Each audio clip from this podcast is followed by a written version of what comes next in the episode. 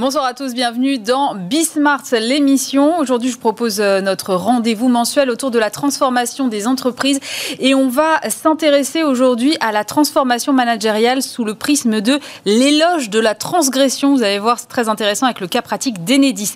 On parlera ensuite du marketing de la génération Z, une génération insaisissable, mais évidemment à laquelle les marques s'intéressent de très près. On sera ensuite avec l'une des startups les plus prometteuses en France, c'est de la téléphonie 100% cloud et ça s'appelle Aircall. Et puis on terminera avec les usines du futur. C'est parti, c'est Bismart l'émission. Et pour commencer cette émission, on va parler transformation des entreprises dans le cadre de notre rendez-vous mensuel avec euh, Arnaud de Malocène. Bonjour. Bonjour Aurélie. Vous êtes euh, directeur du développement de Boson Project et à vos côtés euh, ce mois-ci, Gérard Matencio. Bonjour. Bonjour. Vous êtes directeur délégué de la direction des dirigeants talents et dynamique managériale chez Enedis. Alors, on va se plonger dans une thématique aujourd'hui, Arnaud, que vous m'avez proposé, qui est l'éloge de la transgression dans le cadre d'une transformation managériale, avec évidemment comme cas pratique Enedis. Mais d'abord, Arnaud, moi j'aimerais comprendre c'est quoi l'éloge de la transgression? C'est euh, le fruit de nos discussions avec Gérard et euh, il l'incarnera et il vous présentera ça. Mais je trouve que moi, ça me touche beaucoup parce que dans des, des organisations en transformation, l'éloge de la transgression, ça veut finalement dire que les organisations sont avant tout humaines. Si je fais un peu de sociologie de comptoir, euh, les organisations sont là pour assurer, euh, organiser, structurer, permettre la coopération au service d'un but, que ce soit vendre des yaourts, euh, des voitures ou des nuits d'hôtel. et cette organisation-là, elle s'incarne dans un cadre qui est en général assez strict, qui vit avec des process plus ou moins contraignants, une culture d'entreprise avec ses rites, ses rituels, etc. Donc on a finalement un espèce de cadre qui peut rester assez rigide, qui est là pour organiser le travail. Et la transgression dans ce cadre-là, c'est finalement la liberté des collaborateurs euh, de faire face à ce cadre puissant-là euh, et euh, de pouvoir finalement le remettre en cause. Alors il y a la mauvaise transgression qui est une... Mais il ne s'agit pas de faire tout voler en éclats non plus. Non, justement. Et du coup, on a la mauvaise transgression avec ceux qui font tout voler en éclats et qui sont éjectés par l'organisation. Et on va avoir la transgression qui est plutôt positive. Dans les boîtes qu'on accompagne, on va plutôt miser sur les... On les appelle les rebelles constructifs, si je prends la version française de Corporate Hacker. Mais c'est mm. ceux qui, dans le sens de l'entreprise, vont remettre en cause son cadre et vont le questionner à différents niveaux que ce soit pour faire des économies, pour mieux servir le client, pour questionner l'efficacité du fonctionnement des lignes hiérarchiques, etc. Et du coup, je trouve que c'est l'éloge de la transgression, c'est euh, en période de transformation la capacité d'une entreprise à donner des territoires d'expression aux collaborateurs pour qu'ils puissent transgresser protéger cette transgression parce qu'elle rend service à l'entreprise, elle lui empêche d'être figée et euh, finalement avec des œillères. Euh, ouais, mais où est-ce qu'on fixe la limite alors? Où est-ce qu'on fixe la limite? Mais je pense qu'il faut faire confiance aux gens. Euh, et dans toutes les organisations, on le voit, c'est euh, à partir du moment où les règles du jeu et le cadre est clair, euh, la confiance fait le reste et, l'organisation se, se, régule d'elle-même. Et je pense que Gérard en parlera mieux que moi avec le canet Denis, mais ça fait quoi? Ça fait maintenant, nous, une dizaine d'années qu'on accompagne des organisations et qu'on mise sur cette transgression mm. et qu'on mise sur cette confiance aux collaborateurs. On n'a jamais eu de mauvaise surprise. Il n'y a jamais eu de collaborateurs qui sont sortis du cadre ou qui ont remis en cause de manière gratuite gratuite le cadre parce qu'on les fait travailler en équipe, parce que c'est jamais un individu solitaire. Et, euh, et ce travail-là, cet équilibre-là, fait que euh, finalement le, cadre peut être remis en cause et on a une organisation qui, euh, qui est capable de se mouvoir. Mais comment on procède concrètement alors Parce que on ne dit pas du jour au lendemain à des équipes allez-y, transgressez, puis on verra ce que ça donne à la fin. J'imagine qu'il y a quand même un processus, un peu de transformation quelque part. Il y a un processus et ça peut pas être une injonction. effectivement, on voit des, des, des, boîtes qui sont lancées dans des transformations en disant euh, on fout tout en l'air et puis allez-y, sortez des cages. Et évidemment, personne sort des cages. Donc, euh, je dirais qu'il y a plusieurs éléments. Il y a d'abord une vision qui doit être claire et partagée, donc simple. Euh, il y a une stratégie derrière, c'est le job des dirigeants, mais la stratégie, c'est comment est-ce qu'on organise la transformation. On ne peut pas tout foutre en l'air du jour au lendemain en disant euh, sortez de vos cages, euh, parce que finalement, on aura bousculé tous les repères quotidiens des collaborateurs. À partir du moment où il n'y a plus de repères, on inverse la responsabilité, c'est qu'on demande aux collaborateurs de porter la responsabilité de remettre du cadre, du sens dans la transformation. Donc le job des dirigeants, c'est une vision claire, un cadre qui est clair, dans lequel les collaborateurs vont pouvoir venir pratiquer, si on peut appeler ça, la transgression. Mais s'il n'y a pas ça, euh, on va finalement avoir des boîtes qui disent allez, on devient agile, et à la fin, on n'aura que de l'agitation. Bon, alors justement, on va aller voir concrètement comment ça s'est passé chez Enedis. Gérard Matencio, vous avez mis ça en place depuis 2015. Comment est-ce que vous avez pensé déjà cette transgression au sein d'Enedis, cette transformation managériale? Et surtout, qu'est-ce qui vous a poussé à le faire au départ? D'abord, une conviction. La conviction repose sur l'équation suivante c'est que la performance d'une entreprise, on ne l'obtient qu'avec des collaborateurs engagés. La vraie question, c'est comment on fait pour engager les collaborateurs. La réponse d'Enedis, euh, depuis de nombreuses années, c'est les comportements, ce sont les comportements managériaux qui font des collaborateurs engagés. Cette équation-là, elle est vitale parce que tous nos projets de transformation sont vraiment ciblés sur les comportements managériaux. On dit d'ailleurs de manière assez usuelle qu'on quitte pas une entreprise, on quitte un manager, en général un mauvais manager. Donc cette question des comportements managériaux, c'est ce qui a bâti euh, le projet dès le départ. Euh, ce qui nous a poussé aussi, c'est mon expérience personnelle. J'ai 30 années d'expérience dans cette entreprise et j'ai pu constater en tant que manager et en tant que manager mmh. les, les, difficultés qu'on pouvait avoir à certains moments pour... Euh, pour transgresser, comme le dit Arnaud, mais transgresser de manière honnête et de manière pour le bien de l'entreprise, le cadre qui était parfois un peu, vous l'imaginez bien, dans une entreprise qui a plus de 75 ans, un peu un peu rigide parfois. Et puis et puis ce projet, si vous voulez, il n'a pas été pensé à l'origine. c'est pas ce n'est pas une démarche délibérée, c'est une démarche émergente. C'est-à-dire que une opportunité se présente et on se dit tiens, c'est le moment ou jamais de mettre en place nos convictions sur le management. Euh, on touche à tel objet de l'entreprise, on dit tiens là, profitons-en pour être cohérent, etc. Donc on construit finalement un projet d'ensemble, pas à pas, euh, pied à pied, step by step. Euh, et c'est après qu'on se rend compte au final que cet ensemble est cohérent et qu'on peut le donner à voir aux collaborateurs. Donc il n'y a pas de démarche vraiment pensée finement à l'origine vous êtes quand même dans une entreprise qui est assez syndiquée. Donc, est-ce que c'est facile d'appeler à la transgression quand on est dans un environnement syndicalisé? Alors effectivement, euh, Enedis est comme souvent les entreprises de services publics, une mm. entreprise syndicalisée. Alors le, syndicat, c'est une question de, posture et c'est une question d'homme, je dirais. Euh, question de posture, c'est-à-dire que si on prend les syndicats comme des empêcheurs de tourner en rond, effectivement, la relation est vite bloquée. Euh, il y a des syndicats constructifs et d'autres peut-être un peu moins. Oui, mais il y a aussi la, vision que vous pouvez en avoir, vous, déjà, a, priori. Et euh, on peut considérer que leur vision, même si on ne la partage pas toujours, c'est une lecture du contexte mhm. qui peut enrichir le projet. Alors c'est là où c'est intéressant, c'est que le projet, en, général chez Nice, on évite le plus possible de venir euh, dans un IRP, dans une institution représentative du personnel, avec un projet ficelé on vient euh, avant les IRP voir les OS en disant voilà l'idée qu'on a en tête. Syndicales. Voilà, pardon, les organisations syndicales. Voilà le projet que nous avons en tête. Il n'est même pas ficelé, il n'est même pas détaillé dans toutes ses formes. On voudrait faire ça. Vous en pensez quoi? Et c'est comme ça qu'on arrive à construire peu ou prou une relation de confiance. Alors, je vous l'accorde, ça ne marche pas toujours. Euh, ça ne marche pas toujours parce qu'en face de nous, on a des hommes euh, plus ou moins compétents, plus ou moins ouverts.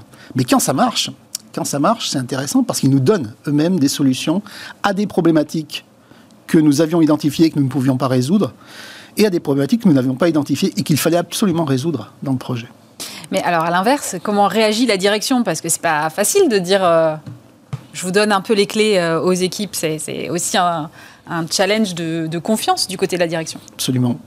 Bah, euh, vous l'avez dit, le maître mot, l'essence de ce projet-là, c'est la confiance. Hein. Donc, on avait un cadre clair, comme l'a dit Arnaud, il faut un cadre clair. Le cadre clair, c'était quoi? C'était dire Écoutez, le, monde, euh, l'environnement dans lequel est Enedis est, est, devenu compliqué, beaucoup plus compliqué qu'avant. Et donc le management euh, command and control, euh, c'est un, mode de management que vous ne pouvez plus utiliser de manière totale sur tous les aspects de l'entreprise. Ça, existe et c'est nécessaire le mode de command and control, notamment en situation de crise. Mm. Mais dans la vie quotidienne, nous avons besoin de l'intelligence collective de tout le monde. Et dans l'intelligence collective de tout le monde, nous avons besoin de nous appuyer sur les gens. Et donc, euh, nous souhaitons responsabiliser et autonomiser le plus possible les collaborateurs. C'était ça le cadre. Ensuite, bah, le patron de l'époque et la patronne d'aujourd'hui nous ont fait confiance en disant bah, le but, vous le connaissez, le chemin vous appartient. Construisez le chemin. C'est vraiment cela qui, a été mis en œuvre. Ensuite, comment les rassurer sur la transgression? Bah, Deux choses. D'abord, c'est une transgression euh, sage, entre guillemets, c'est-à-dire qu'on autorise des transgressions du cadre à partir du moment où on est prévenu avant. D'accord. Et à partir du moment où l'initiative est réversible. Si, si cette initiative conduit à une impasse, il faut pouvoir revenir en arrière. C'est du test and learn en fait. Absolument. Hmm. Et puis la deuxième condition qu'il faut, me semble-t-il, pour que, la direction nous fasse confiance, c'est aussi parler son langage. C'est-à-dire qu'une direction d'entreprise, elle cherche des résultats. Euh, et on ne peut vivre euh, et faire ce travail que si on a des résultats. Et donc démontrer de manière tangible que l'on obtient des résultats. Et ça aussi, on a pu leur, leur témoigner. Et vous n'avez pas eu l'impression à un moment ou à un autre d'être un peu le pare-choc entre deux, deux fronts? Alors je dirais pas le pare-choc, j'ai plutôt eu le sentiment d'être à la fois un, un parachute ventral et puis une couveuse. D'accord. Alors je m'explique. Le parachute ventral, c'est le parachute euh, qui normalement ne vous sert pas. Euh, et effectivement, les patrons régionaux avaient besoin de quelqu'un euh, dans l'entreprise qui se porte caution vis-à-vis d'eux, euh, qui leur garantisse qu'il y aurait quelqu'un au national, donc en l'occurrence moi, qui dirait bah, oui, l'initiative qu'ils ont prise, je la connais, je la cautionne, etc. Ils en avaient besoin aussi pour un autre titre, c'est que leurs équipes à eux, en région, euh, pouvaient se poser légitimement la question tiens, on a un nouveau patron qui nous demande de faire des trucs vraiment hors normes. Est-ce qu'il n'est pas un peu euh, loufoque Et est-ce que c'est vraiment cautionné par l'entreprise? Et ça aussi, c'était une caution que je leur apportais euh, en, en tant que parachute ventral, je vais le dire. Je n'ai pas eu be- beaucoup besoin de l'utiliser. Et puis la couveuse, c'est quoi? La couveuse, c'est euh, bah, faire en sorte euh, euh, de protéger euh, l'initiative euh, jusqu'à ce qu'elle soit viable, ou en tout cas jusqu'à ce qu'elle ait pu donner à voir ce qu'elle doit avoir. En clair, c'est faire en sorte euh, qu'on ne donne pas prise au euh, on n'a jamais fait comme ça, ou ça va pas marcher, ou on l'a déjà fait, ou combien ça coûte, combien ça rapporte, ou euh, le business plan il est où? Euh, la démarche, c'est pas ça. La démarche, c'est on essaye, on voit ce que ça donne, petitement, petitement. Et puis si ça marche et que le poulet a pris de la vigueur, alors là, on peut le présenter en COMEX et on peut proposer au COMEX de, l'entreprise de généraliser l'initiative. Et ça vous a amené à mettre à plat des règles qui avaient déjà été établies, par exemple, depuis longtemps. Absolument. Euh, notre politique mobilité des compétences, par exemple, la mobilité interne, hein, c'est la politique qui régit les mouvements euh, en- des personnels lorsqu'ils mutent de poste en poste, lorsqu'ils bougent.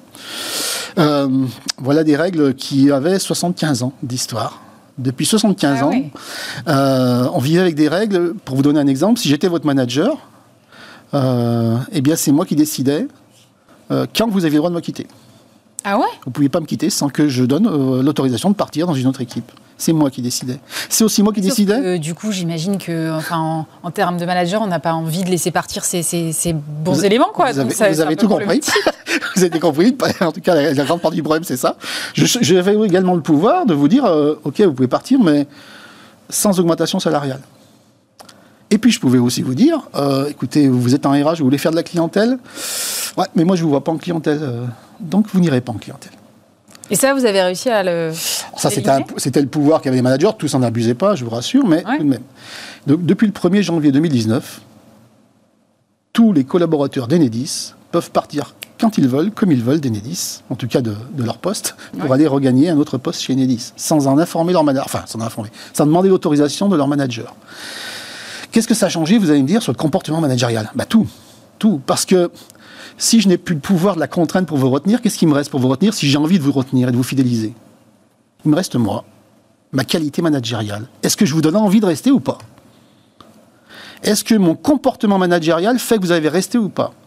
Est-ce que les gens dans mon équipe euh, qui se euh, démènent sont mieux rémunérés que ceux qui se démènent moins? Est-ce que je m'occupe du développement de vos compétences? Est-ce que je m'occupe de votre parcours professionnel? C'est ces questions-là qu'on demande à nos managers de régler. La réputation du manager devient finalement le seul instrument pour fidéliser ou attirer. Et vous avez observé moins de turnover, par exemple, dans les équipes? Oui. J'ai surtout observé plus de candidats, Ah ouais. plus de candidats sur les postes, et puis on a observé aussi des phénomènes assez intéressants. C'est que dans certaines situations où les gens partaient rapidement, euh, on pointait euh, la cherté de la vie euh, locale, etc. Les études ont montré euh, que c'était à coup sûr pas la cherté de la vie dans ces cas-là, c'était le comportement managérial. Alors pas toujours, je vous l'accorde, et c'est là où euh, les OS ont pu m'aider. Par exemple, on peut considérer qu'à qualité de management égale, vous pouvez euh, avoir certaines situations, certaines villes qui attirent moins que d'autres. Et là, la CGT, pour ne pas la nommer, m'a proposé une idée en disant, bah, écoutez, euh, pourquoi vous ne proposeriez pas à ceux qui acceptent de venir dans une zone qui est plus déficitaire ou moins attractive que d'autres, euh, proposer à ceux qui l'acceptent de négocier ce qu'ils veulent. Ça ne veut pas dire que vous allez accepter, mais ils posent sur la table un certain nombre d'exigences que vous êtes prêt à assouvir ou pas. Et vous passez un contrat avec eux, et ils- moyennant quoi ils s'engagent à rester un certain nombre d'années. D'accord. J'ai trouvé ça très intéressant. D'ailleurs, c'était une revendication du management également. On l'a mis en place. Et ça marche. Et ça marche même bien, très bien. J'ai lu que vous avez euh, embarqué ce, qu'on a- ce que vous appelez les managers de proximité. C'est quoi les managers de proximité? Alors voilà une population qui est hum, qu'on appelle manager de proximité parce que c'est vraiment le premier niveau managérial. Euh, ce sont des agents de maîtrise mmh. à qui on a confié un rôle d'encadrement. Euh, et chez Nedis, ils représentent plus de la moitié de nos managers. Nous avons 5000 managers sur 35 000 salariés et 2700 euh, d'entre eux sont des managers de proximité. C'est eux que les équipes voient quotidiennement. Les chefs au-dessus, ils les voient de manière plus espacée, mais ces chefs-là, ils les voient tous les jours. Donc ils représentent la direction. De leur qualité dépend l'adhésion des salariés à nos projets ou pas. Mhm. C'est une population qui, était, qui est issue à moitié de, du rang, hein, c'est-à-dire qu'ils sont, ils ont été embauchés comme techniciens, ils sont devenus managers par euh, leur euh, investissement dans l'entreprise, et pour, moitié Bac plus 2, embauchés à Bac plus 2. Et euh, cette population est particulièrement intéressante parce que sa légitimité repose sur plusieurs facteurs. Un qui, qui, est fondamental pour eux et qu'on a eu tendance à banaliser dans, dans les, périodes précédentes, c'est la technicité. Mm si vous n'êtes pas suffisamment, euh, euh, pas expert, mais connaisseur du métier, euh, vous n'embarquez pas les gens. La pédagogie et la capacité d'animation. Et donc, on travaille avec eux, avec ces 2700 managers proximité qui sont des gens loyaux, qui sont des gens euh, qui aiment leur entreprise, euh, qui sont des gens qui ont envie de bien faire. On les aide à euh, bah, gravir une compétence en management, à libérer les initiatives, à avoir les, gestes managériaux les, plus efficaces et, ceux qui vont vers la responsabilisation et l'autonomie. Eh, Arnaud, dans, tous les exemples qu'on passe en vue là depuis plusieurs mois, et c'est ce qui ressort là aussi euh, quand on parle de responsabilisation ou de manager de proximité, c'est que finalement la transformation managériale, souvent, elle vient du terrain. Est-ce mhm. que c'est le seul moyen d'avoir une transformation qui finalement soit réussie? Alors, je dirais pas que c'est le seul moyen, parce que même en général, elle vient pas du, elle part pas du terrain. Par contre, elle peut pas se faire sans le terrain. Et, euh, et, donc non, c'est en fait la transformation, c'est un, et Gérard l'a bien décrit, c'est un processus qui n'est pas figé. Donc en fait, vous avez un cap et une impulsion qui peut partir de la tête au départ, euh, mais il faut qu'elle redescende euh, sur le terrain. Il faut que du terrain, il y ait des remontées qui viennent alimenter euh, la direction, etc., etc. Et on a finalement un espèce de processus ascendant-descendant qui permet de tracer un peu le timing de la transfo, parce que c'est un peu ce que tout le monde oublie, mais finalement, les hommes avec un grand H de l'entreprise, c'est eux les métronomes de la transformation.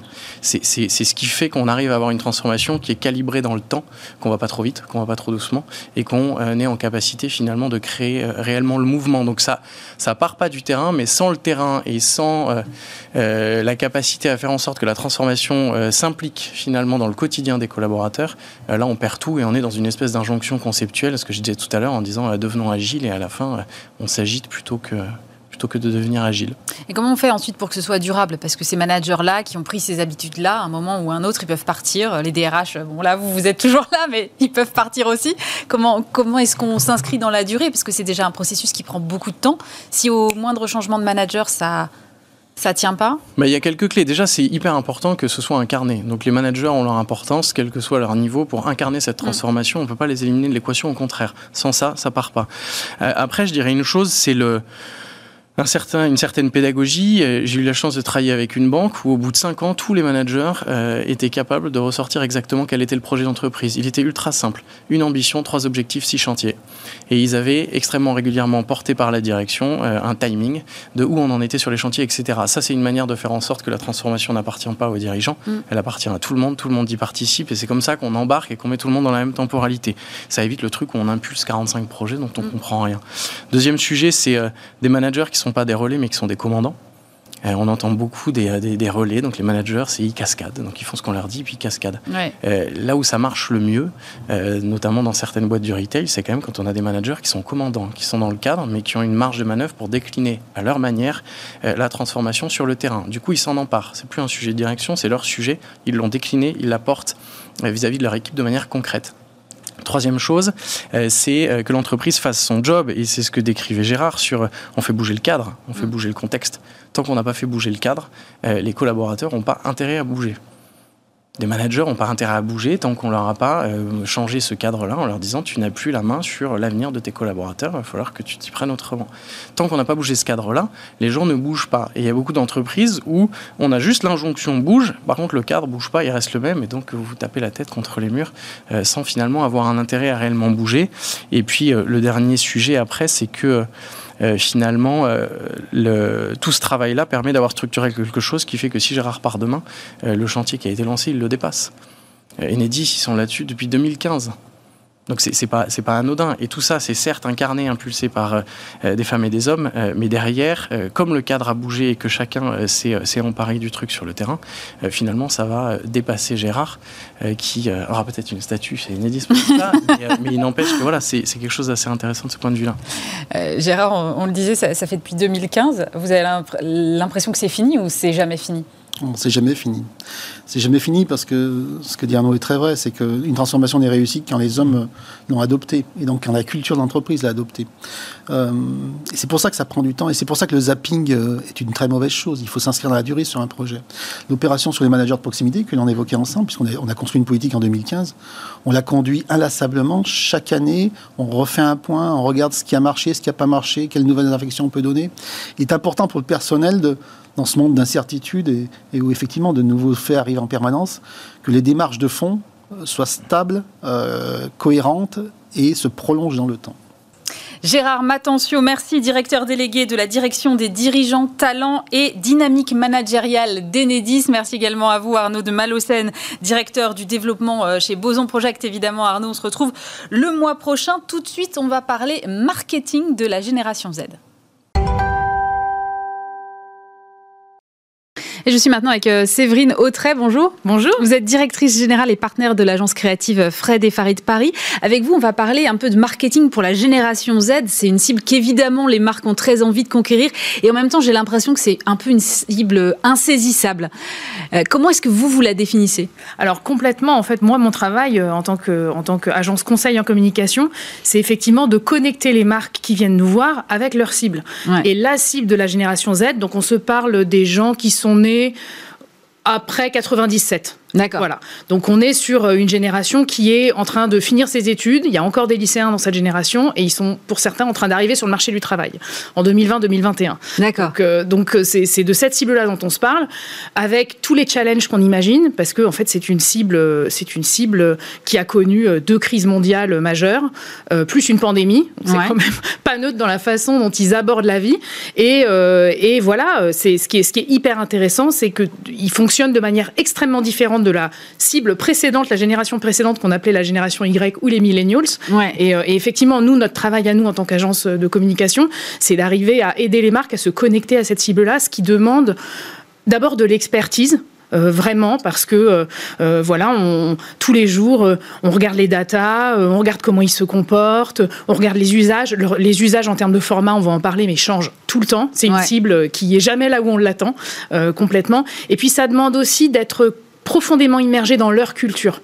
Donc, euh, ce qui est génial quand on est en agence de com, c'est qu'on attire aussi beaucoup les jeunes talents. Et donc, en fait, on a aussi euh, chez nous, à l'agence, des gens qui font partie de cette Gen Z euh, et, qui nous aident beaucoup et qui nous nourrissent beaucoup sur la façon dont ils fonctionnent. Oui, parce qu'en fait, j'ai l'impression que c'est c'est une cible qui va qui est très mouvante. En fait, elle va très vite, elle switch comme ça de sujets assez vite. Elle est aussi peut-être nettement plus engagée que la précédente sur les questions de genre, sur les questions d'écologie. donc, évidemment que pour une marque qui a envie d'aller les séduire, bah, tout ça, ce sont des paramètres à prendre en compte Déjà, il y a un truc qui est absolument dingue. Enfin, moi, je fais partie de la fin de la génération X, donc je suis même pas millénial. Cette génération-là, elle, est, elle ne connaît pas la vie sans Internet. C'est délirant. Donc c'est pas euh, vous ni moi quoi. Non, c'est bah, pas nous. Voilà, c'est pas grave, hein, mais, mais c'est pas nous. Euh, et, et, du coup, c'est absolument incroyable parce que euh, je crois qu'il y a une stat qui dit que ils sont 100% de la Gen, la Gen Z consulte au moins 5 fois par heure son portable enfin son smartphone, puisqu'ils ont pas de portable, ils ont tous des smartphones. C'est du délire. Ils sont totalement connectés. Ils ont une culture native de la vidéo. Euh, ils consomment Amazon, Google, toutes les plateformes. Et et ils sont pas sur les médias que consommaient leurs parents ou même leurs grands frères et sœurs. Euh, typiquement, quand on regarde les stats, euh, aujourd'hui, les, les, les, plateformes qui surperforment sur la, sur la Gen Z, c'est euh, Snapchat, Twitch ou TikTok. TikTok a fait une ascension dingue, en particulier l'année dernière grâce au premier confinement. Ouais. leurs parents, ils sont, leurs parents et leurs grands-parents, ils sont plutôt sur Facebook. Et, et, voilà, et Instagram est un peu entre les deux, je dirais. Et voilà, pour vous donner un peu des ordres de grandeur, sur TikTok, il y a 65% de Gen Z. Sur Facebook, ils sont 25%. Donc, donc, euh, donc vraiment, c'est des, des, des jeunes qui sont connectés aux réseaux sociaux, connectés à la vidéo. Pour qui c'est un moyen d'expression. Et, voilà, et, pour les marques, bah, il faut aller les chercher sur ces terrains de jeu-là. Mais j'imagine que pour vous, en termes, en tant qu'agence de com, finalement, c'est un gros challenge de créativité parce que vous l'avez dit, en fait, ils sont hyper connectés, ils nagent dans des contenus à longueur de journée. Donc pour créer le contenu qui va retenir leur attention, faut y aller sacrément quand même. Il faut, il faut bien les connaître. Euh, donc, c'est ce que je disais tout à l'heure. C'est vraiment un sujet d'expertise et de culture. Et puis après, il y a la magie de la créativité. Et ça, c'est, une agence, c'est un, un collectif de talents euh, qui, quand ils arrivent à travailler bien ensemble, produisent des choses qui sont plus grandes que la, que la somme des individus. C'est, ça la magie, euh, la, magie d'une agence de com. Et c'est vrai que c'est quelque chose qu'on fait nous très bien chez Fred et Farid. Oui, moi, je voudrais que vous me parliez de l'exemple de WWF. Ouais. Parce que ça m'a fasciné. Ce qu'on a fait avec Snapchat. En fait, c'est un, un bon exemple parce que typiquement, on est sûr, alors vous le disiez tout à l'heure, c'est une génération qui est plus engagée que la précédente. Euh, ils sont 60% à considérer qu'ils vont être capables de changer le monde. Donc c'est quand mm. même, c'est une génération qui est engagée et c'est une génération qui a conscience de son impact sur les choses et sur les gens. Parce qu'encore une fois, ils sont à un clic de n'importe quelle star, de n'importe quelle célébrité. Euh, ils savent qu'ils peuvent devenir célèbres en une vidéo sur YouTube. Donc euh, tout ça est à, est à, portée de main. Pour eux, ça a l'air facile. Tout ça a l'air, ils veulent vraiment se, ils veulent vraiment se, se réaliser, réaliser leurs objectifs personnels. Ils sont, je crois, 72% à vouloir créer leur boîte. Donc euh, ils, sont vraiment, ils sont vraiment là-dedans. Et, euh, et du coup, si on veut les intéresser, euh, bah, il faut aller les chercher avec des, avec des, des, des, artifices et des stratégies de communication qui vont vraiment les toucher. Et en l'occurrence sur WWF, ils sont très intéressés par les enjeux climatiques. C'est vraiment, c'est la génération, la première génération qui fait vraiment bouger les choses. Mais en revanche, si vous allez les chercher avec un rapport de 150 pages, c'est mort. Vous personne. et en l'occurrence, c'était l'enjeu. WWF fait paraître un rapport annuel qui a pour objectif de sensibiliser aux enjeux de réchauffement climatique euh, et, voilà, 150 pages, un rapport annuel, c'est pas comme ça que vous allez chercher les jeunes. Donc effectivement, on a imaginé une opération qui se passait sur Snapchat, où en fait on a fait une, on a fait une opération d'influence, on est allé chercher des militants qui sont des militants de la cause euh, euh, climatique, et on les a, on les a fait poster sur Snapchat pendant 8 heures, et en fait on a localisé tous leurs posts depuis le, depuis le Groenland, ce qui nous a permis, vous savez, il y a, sur Snapchat, il y a une map de, de chaud-froid en fonction de où sont les gens, et tout d'un coup, il y, a, eu un, boom sur eu un boom sur une zone qui normalement est une zone assez euh, dépeuplée. Euh, et, et, voilà, et donc ça a créé le buzz. Et c'est aussi des. C'est comme ils sont engagés, si vous allez les chercher avec les bons messages euh, et avec la, avec la bonne manière de leur parler, pour le coup, c'est une cible qui commente, qui partage, qui like, qui, qui combat, qui descend dans la rue. Euh, oui, parce qu'elle est engagée, donc finalement sur n'importe quel euh, terrain. Vous avez aussi travaillé, parce que là on parle de WWF qui est donc une ONG, mais vous avez aussi travaillé pour Carambar. Est-ce que vous pouvez nous raconter ce cas? Parce que là aussi, je trouve que c'est intéressant cette façon d'interpeller cette génération-là.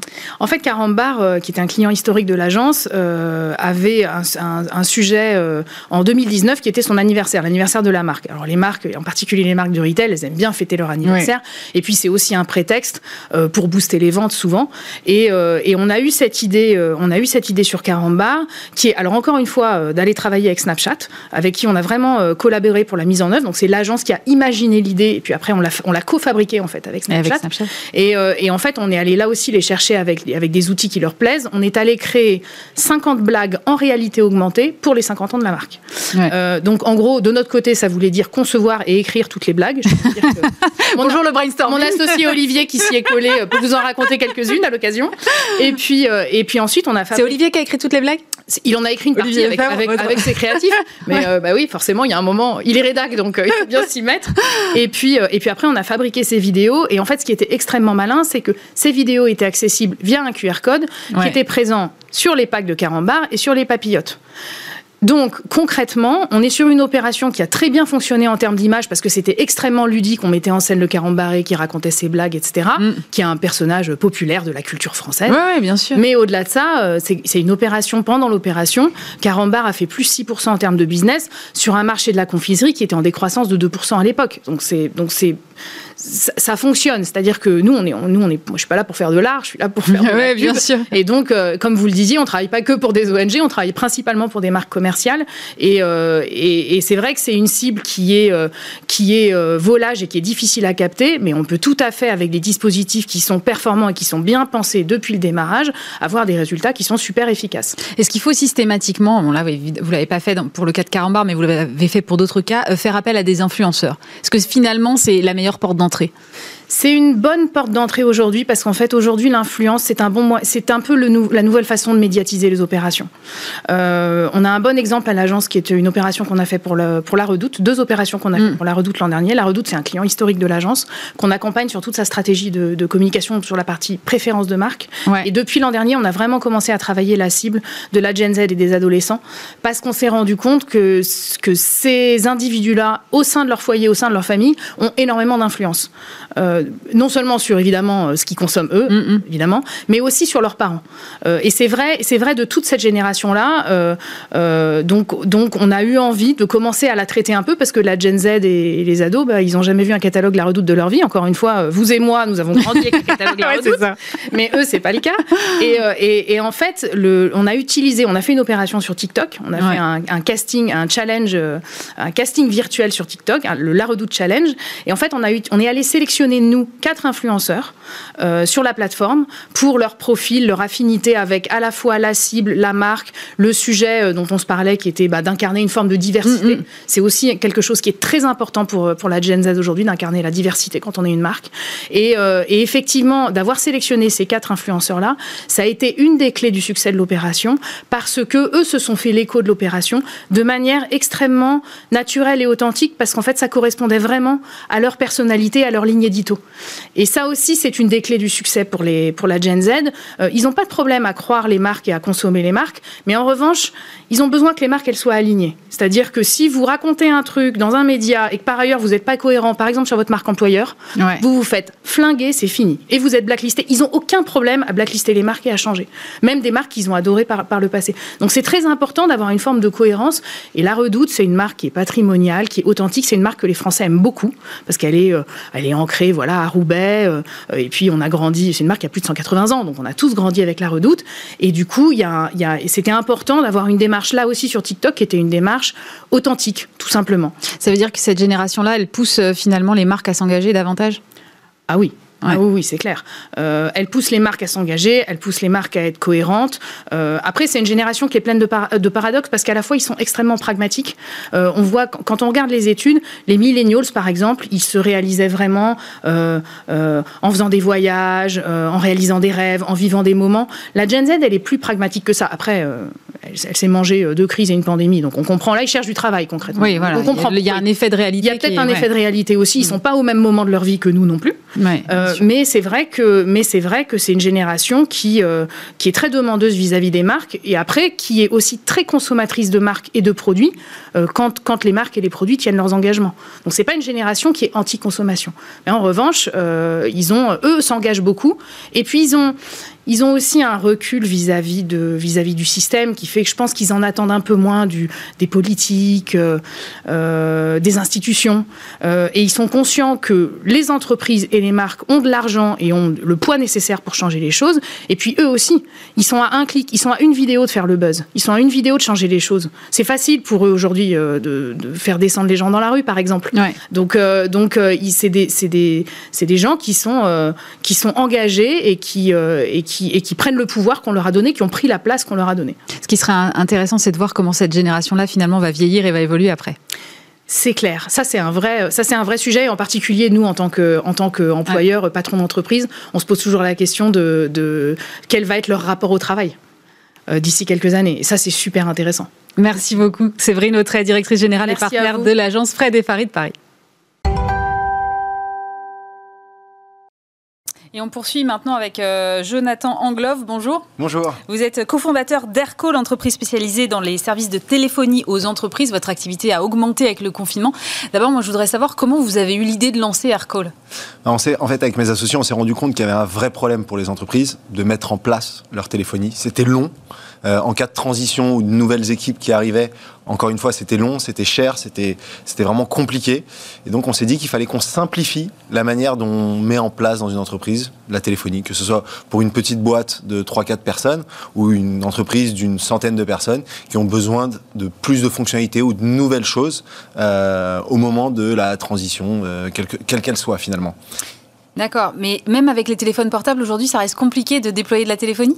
Bah Alors, vous le dites, hein, le téléphone portable, c'est du hardware, donc euh, il faut déjà les envoyer à chaque personne, il faut mettre une carte SIM, et finalement, c'est juste la partie portable. Maintenant, quand on est au bureau, habituellement, on a un téléphone fixe qui est posé sur euh, le bureau, hmm. et finalement, aujourd'hui, on n'a plus ça avec AirCall, c'est un logiciel, et on s'est dit que c'était quand même plus simple d'avoir un logiciel sur les ordinateurs, et en plus de ça, étant donné qu'on a un logiciel, on va s'intégrer à tous les outils métiers que ces entreprises utilisent déjà, et donc pour leur apporter plus de valeur. Genre quel type d'outil métier Alors typiquement ça va être le CRM dans le cas d'un service, service commercial, mais le helpdesk dans le cas d'un service client.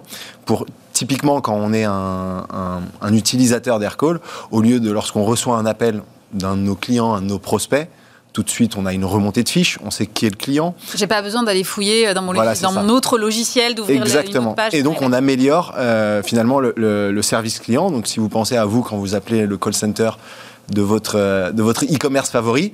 Et que la première chose qu'ils vous demandent finalement c'est quel est votre numéro de client ou quel est votre numéro de téléphone alors que vous êtes en train de les appeler de votre numéro de téléphone. Bah, finalement avec AirCall tout ça ça n'existe plus. Il vous reconnaît il vous appelle par votre prénom ou votre nom de famille peu importe selon eux comment ils se sont organisés. Et ils ont toutes les infos devant eux que AirCall remonte de l'outil métier que vous demandiez.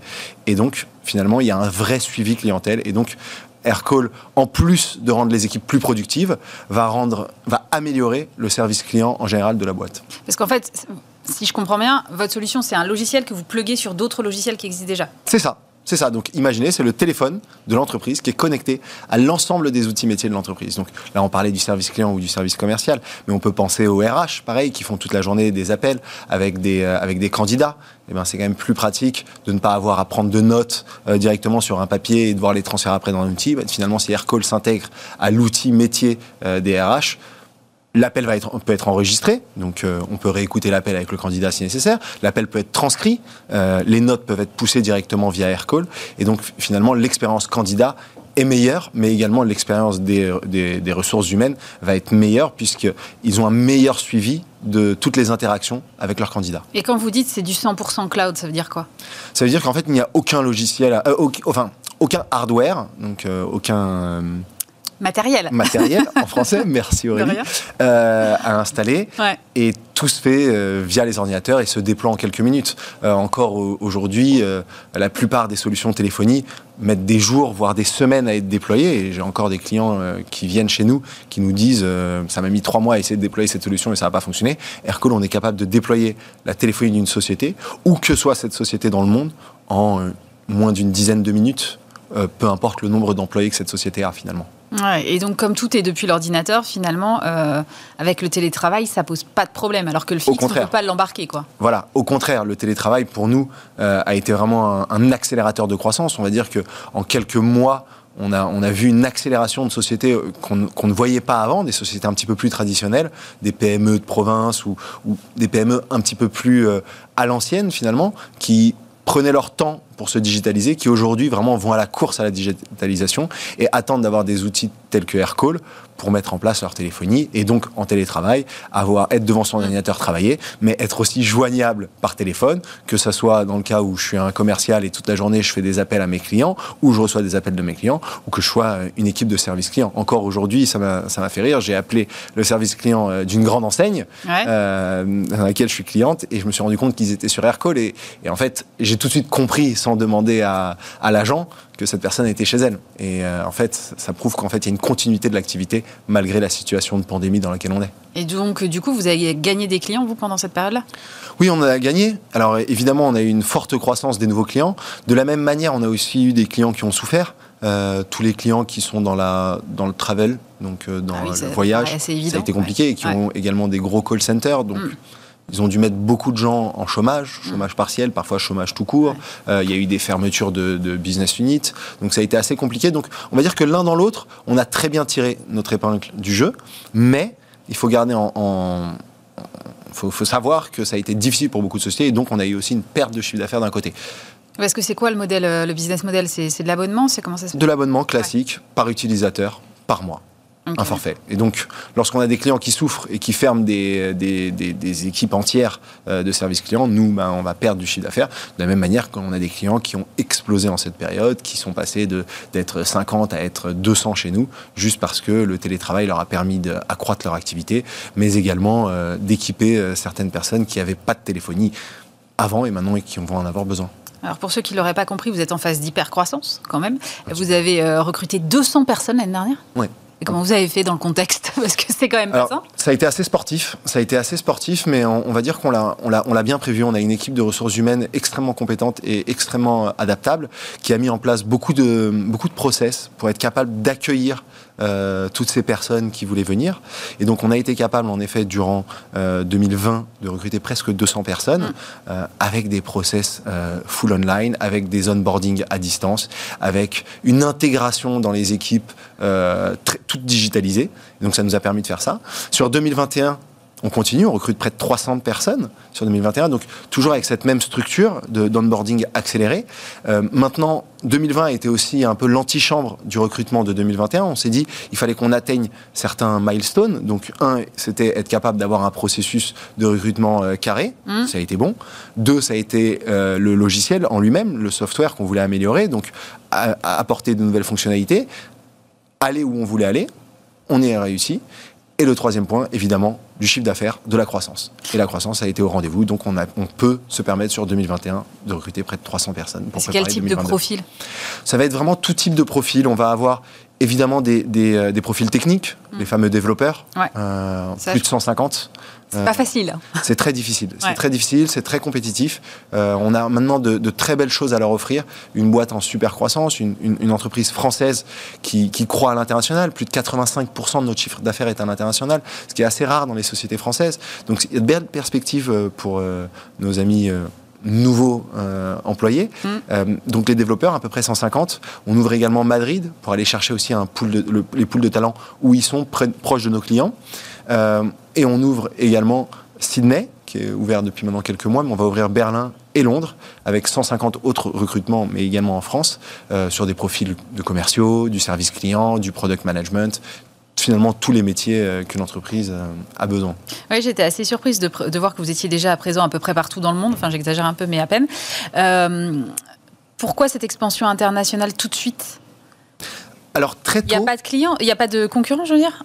Si, si, si, il y a de la concurrence partout. Non, la, concurrence vient des opérateurs, donc la concurrence est, vraiment euh, mondiale. Maintenant, on a ouvert assez tard des antennes à l'international en dehors de l'antenne de New York qui a été ouverte très tôt euh, dans l'histoire d'Aircall, donc euh, au début 2016, euh, parce qu'il y avait un marché fort aux États-Unis. Et on savait que en tant que société française, si on voulait réussir à l'international et notamment aux États-Unis, il fallait être présent, il fallait avoir des talents locaux. Et c'est ce qu'on a fait. Et donc ça se passe très bien. Aujourd'hui, plus de 33% de notre chiffre d'affaires se fait aux États-Unis uniquement. Donc c'est notre plus grande part de marché se fait aux États-Unis. Et pourquoi finalement on a sur 2020 et 2021 décidé de se rapprocher de nos clients. Euh, c'est essentiellement Sydney, c'était difficile de couvrir toute l'Asie Pacifique de la France. le réseau, le, c'est impossible d'un point de vue euh, time zone. Mm. Donc on a décidé d'ouvrir Sydney. L'Australie étant un très beau marché pour nous et fonctionne très bien, c'est tout naturellement qu'on s'est mis en Australie. Et ça va couvrir toute l'Asie Pacifique. Maintenant, pour Madrid, Berlin et Londres, euh, l'idée est d'aller aussi où sont les talents. C'est difficile aujourd'hui de recruter euh, des commerciaux euh, en général qui parlent l'allemand. En France, c'est pas facile. Mm. L'anglais, c'est un petit peu plus simple, mais pareil, être à Londres, c'est avoir des vrais natifs anglais et donc des personnes avec l'accent qui peuvent se parler. Ça facilite les échanges. Voilà, ça va faciliter les échanges. Et on s'est on n'a pas eu besoin jusqu'à aujourd'hui, mais on s'est dit maintenant, si on veut continuer, si on veut accélérer, parce que finalement, on va être un leader de la téléphonie mondiale pour les entreprises bah, pour ça, il faut qu'on soit le plus proche possible de nos clients. Et donc, on va aller dans nos gros marchés au fur et à mesure, une fois qu'on a démontré à distance qu'on est capable de vendre sur ce marché. Vous parlez de, téléphonie, mais euh, moi j'ai eu l'impression quand même qu'il y avait un gros boom de la vidéo. C'est quelque chose que vous avez regardé, j'imagine. Bien sûr, bien sûr, et ça fait partie, on va dire, du, le futur d'Aircall. Euh, c'est également intégrer la vidéo dans notre outil. Euh, on intègre déjà tout ce qui est messaging, donc euh, les SMS, le WhatsApp, etc. Mm. Euh, mais la vidéo en fait partie et on va apporter quelque chose de très différent que ce qu'a le marché actuellement, qui est une vidéo, on va dire, pour parler ou se donner rendez-vous. Mm. On va innover là-dessus. On va partir de ça et innover et apporter encore plus de valeur à nos clients et à nos futurs clients. J'ai vu que vous rêviez d'aller à Wall Street et d'être coté à Wall Street, mais pourquoi pas à Paris C'est quoi C'est la... Vous avez trop regardé les, les, IPO à Wall Street avec la cloche et euh. les paillettes qui tombent ou qu'est-ce qui s'est passé Alors, on, va dire que c'est. Il y, a, il y, a, un peu un rêve de gosse. Il y a un petit peu un rêve de gosse, si on est tout à fait honnête. Non, maintenant, si on parle économiquement, c'est plus intéressant euh, d'aller euh, sur les marchés américains parce qu'ils savent coter des boîtes de technologie. Mm. et donc, Aircall étant une pure boîte de technologie, euh, les marchés américains vont mieux euh, nous valoriser. Et surtout, il y a plus de liquidité pour ce genre de, de sociétés telles que Aircall. Euh, maintenant, il n'est pas exclu qu'on le fasse ailleurs, mais à première vue, on s'oriente vers ça dans les années à venir. Vous le feriez de vous-même ou vous le feriez via un SPAC De nous-mêmes, je pense. On nous a beaucoup approché pour les SPAC. Mais aujourd'hui. Ouais, j'ai lu ça. C'est pour ça que je vous pose la question. Oui, oui, on nous a approché, je pense, comme toutes les sociétés un petit peu visibles en France, euh, qui se font beaucoup approcher pour les SPAC. Je pense que ça peut avoir de l'intérêt euh, dans, dans, certains cas. Nous, aujourd'hui, au niveau auquel on est, ça serait, ça serait, ce serait, c'est pas le moment en fait. C'est pas le moment. Ça serait beaucoup de travail, ça serait beaucoup de défocus pour les équipes. Euh, là où aujourd'hui on sait se financer, on sait où aller prendre de l'argent. Donc, c'est pas nécessaire de rentrer public. Euh, et donc, ça va avec toutes les contraintes d'être public. Hein. Ça veut dire partager l'intégralité des chiffres, être euh, au centime près sur les prévisions et sur la guidance. Et on s'est dit, ce n'était pas nécessaire de mettre une telle pression sur les équipes finances et plutôt se, se concentrer sur aujourd'hui une levée de fonds classique euh, qu'on fera peut-être dans les années à venir, mois à venir. et, et, en tout cas, laisser le temps à, à une introduction en public. Donc ce serait à quelle horizon alors? Ah là là. Euh, non, ça serait d'ici euh, deux ans, deux à trois ans. Ah oui, c'est quand même euh, assez proche, quoi. Ça va très vite. En fait, ça va très vite. on le prévoit dès aujourd'hui. Aujourd'hui, notre, notre CFO, donc notre directeur financier, mm. le prépare d'un point de vue organisationnel, d'un point de vue équipe, d'un point de vue reporting. Tout ça pour être prêt le jour où on veut le faire. Alors, ce sera peut-être via un SPAC, ce sera peut-être en direct, mais en tout cas, on le prévoit dès aujourd'hui. Et quelle que soit la société que vous interviewez euh, et qui veut un jour s'introduire en bourse ou qui l'a déjà fait, vous dira que deux à trois ans de préparation, ce n'est pas, c'est pas trop. Autant y aller bien préparé, quoi. Autant y aller bien préparé et éviter les mauvaises surprises. Merci beaucoup, Jonathan Anglove. Je rappelle que vous êtes le cofondateur d'Aircall. Et pour terminer cette émission, je suis maintenant avec euh, Hélène Olf-Gaillard. Bonjour. Bonjour. Vous êtes la cofondatrice de BrainCube, qui a été créée il y a 12 euh, ans à Issoire, en Auvergne, euh, et qui est l'un des leaders de l'IA pour l'industrie. Alors, ça veut dire que, en fait, vous travaillez pour construire les entreprises, du, les industries du futur, les usines du futur? Exactement, c'est ce qu'on fait. On accompagne les industriels dans les usines, dans la profonde mutation qu'ils sont en train de vivre actuellement, parce que euh, c'est euh, la quatrième révolution industrielle. Après euh, la machine à vapeur, l'électricité, la, robotique et l'informatique. Mm. Aujourd'hui, c'est les technologies de l'Internet, toute l'utilisation de la donnée, la mise en réseau de l'information, ce qu'on appelle l'IoT, qui euh, ouvre des perspectives nouvelles pour euh, l'entreprise, l'usine de demain.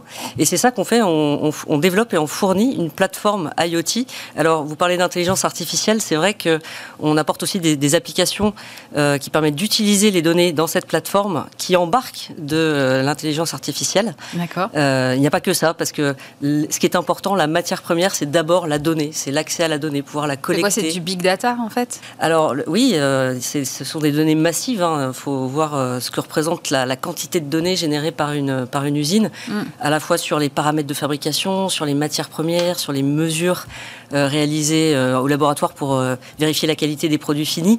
Tout ça, c'est des quantités gigantesques de données et il faut pouvoir collecter cette information, cette donnée brute au départ. Il faut pouvoir la transporter, il faut pouvoir la stocker, il faut pouvoir la sécuriser, il faut pouvoir euh, la mettre à la disposition euh, de celui qui en a besoin.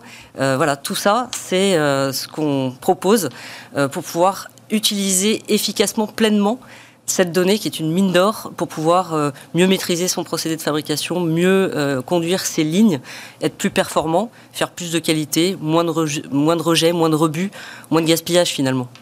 Alors, vous analysez aussi vous-même ces données ou vous confiez l'analyse à quelqu'un d'autre Parce que ça a l'air d'être des masses de données. Donc après, il faut les traiter, ces données, et en faire quelque chose dont, l'usine puisse se servir, en fait. Effectivement, il y a énormément d'usages. Hein. Ça peut être euh, de la vérification de ce qui se passe en production en temps réel. Ça peut être euh, de la, du contrôle de la qualité euh, des produits. Ça peut être, si on parle d'analyse de données, comprendre les impacts de qu'est-ce qui fait que, selon que je suis réglé avec tel niveau de température ou tel niveau de pression, je vais avoir un produit finalement qui va avoir la bonne dimension, le bon aspect, ou au mm. contraire qui va être en défaut.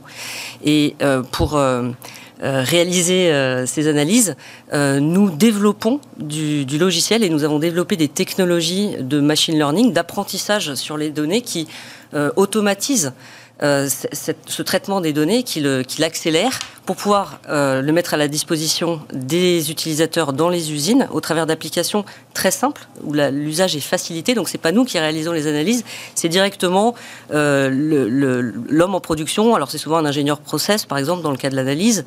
Euh, ça peut être les opérateurs, le directeur d'usine, le qualiticien, etc. sur d'autres usages que l'analyse.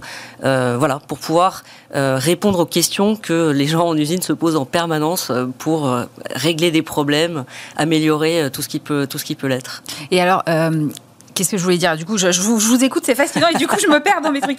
C'est des usines qui sont, qui sont déjà automatisées, alors? Ou est-ce qu'on peut mettre en place certains process quand même sans ça? On, travaille essentiellement, pour ce qui nous concerne dans notre histoire, on a adressé d'abord des industriels avec des, procédés relativement complexes, avec des, des, dizaines, des centaines, des milliers de paramètres qui, qui, qui, permettent de, de, conduire la, fabrication euh, et donc qui sont pour la plupart déjà très automatisés. Dans les années 90-2000, vous savez, il y a eu beaucoup de systèmes de, capteurs, de tous les systèmes de supervision euh, pour pouvoir maîtriser le procédé et notamment dans les environnements dangereux à distance, dans des salles de contrôle, euh, avec voilà des centaines, des milliers de paramètres qu'on qu'on peut maîtriser derrière un écran.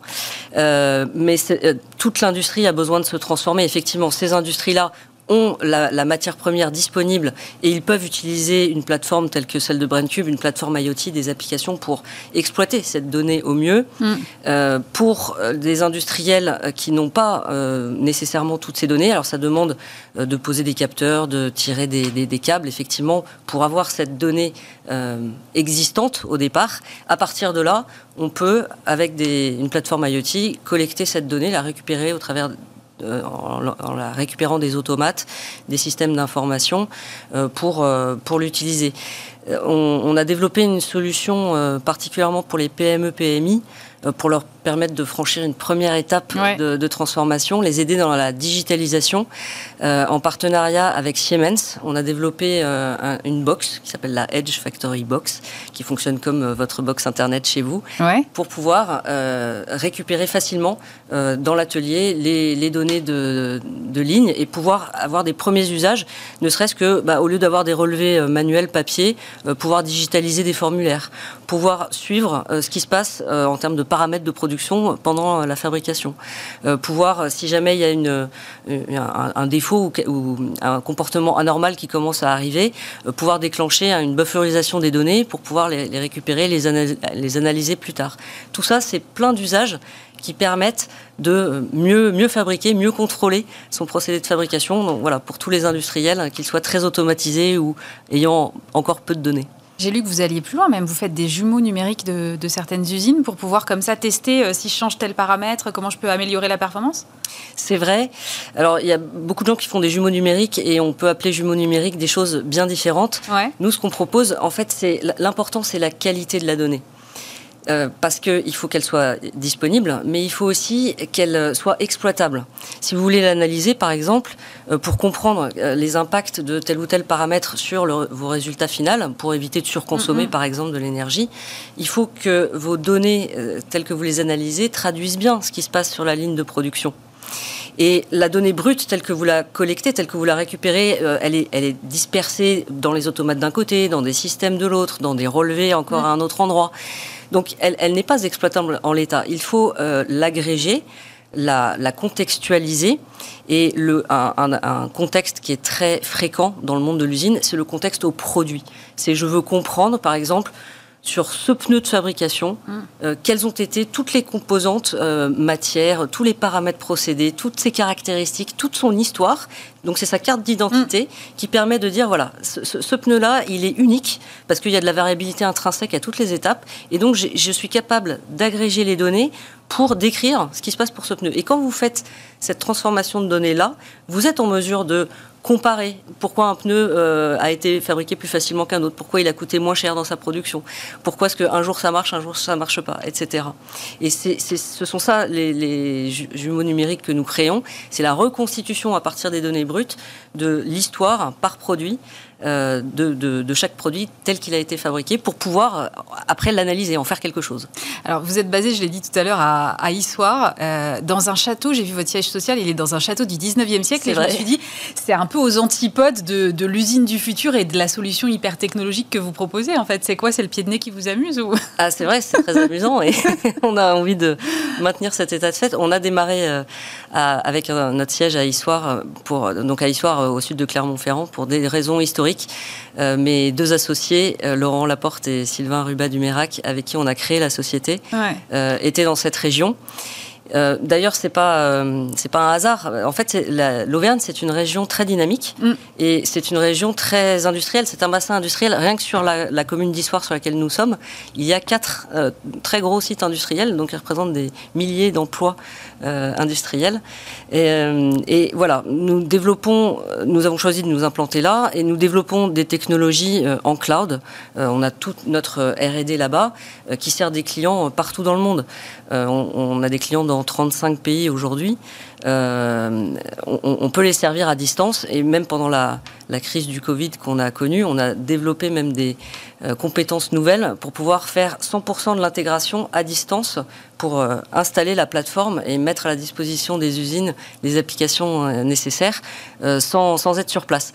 Donc en fait, on peut être partout et si on peut être partout, tant qu'à faire, on est aussi bien en Auvergne avec beaucoup moins de problèmes de de turnover, de, de, de, enfin de bâtiments, euh, etc., qu'on peut connaître euh, en région parisienne, c'est une expérience qui montre qu'on peut effectivement grandir, faire du business en étant installé en province. Oui, j'allais vous poser la question quand même en termes d'attractivité des talents, parce que vous êtes sur des métiers qui sont très pointus. On sait que parfois la bataille des talents, elle est un peu rude. Ils acceptent tous de venir à Issoire, il n'y a pas de problème. Mais c'est ça qui est formidable, c'est qu'il euh, y a peu de projets très compétitifs avec ce qu'on peut proposer comme challenge technique, comme aventure. donc on peut attirer les, les, meilleurs talents. On, a le luxe de pouvoir choisir les meilleurs et de pouvoir les garder parce que euh, le cadre de vie est très agréable. On a des très bonnes écoles hein, euh, autour de, à Clermont-Ferrand, euh, autour de nous, dans la région, la région lyonnaise aussi. Et, ah, Vous n'êtes pas loin non plus, oui, effectivement. Et on, voilà, on est, on est très bien en Auvergne. On a aussi d'autres bureaux. Hein. Moi-même, je suis installé en, en, région parisienne à Versailles. Et on a aussi ouvert des filiales. Donc, on a des, des bureaux aux États-Unis, au nord de Boston. On n'est pas non plus dans des très grandes villes à, à l'étranger. Également à, à côté de Sao Paulo. Merci beaucoup, Hélène Wolf Gaillard. Je rappelle que vous êtes la cofondatrice de BrainCube. Merci d'avoir été avec nous. Merci. Smart, l'émission, c'est fini pour aujourd'hui. Dès lundi, vous retrouvez euh, Stéphane Soumi qui vous propose une semaine de best-of et on se retrouve euh, vendredi prochain. Passez un très bon week-end sur Bismart.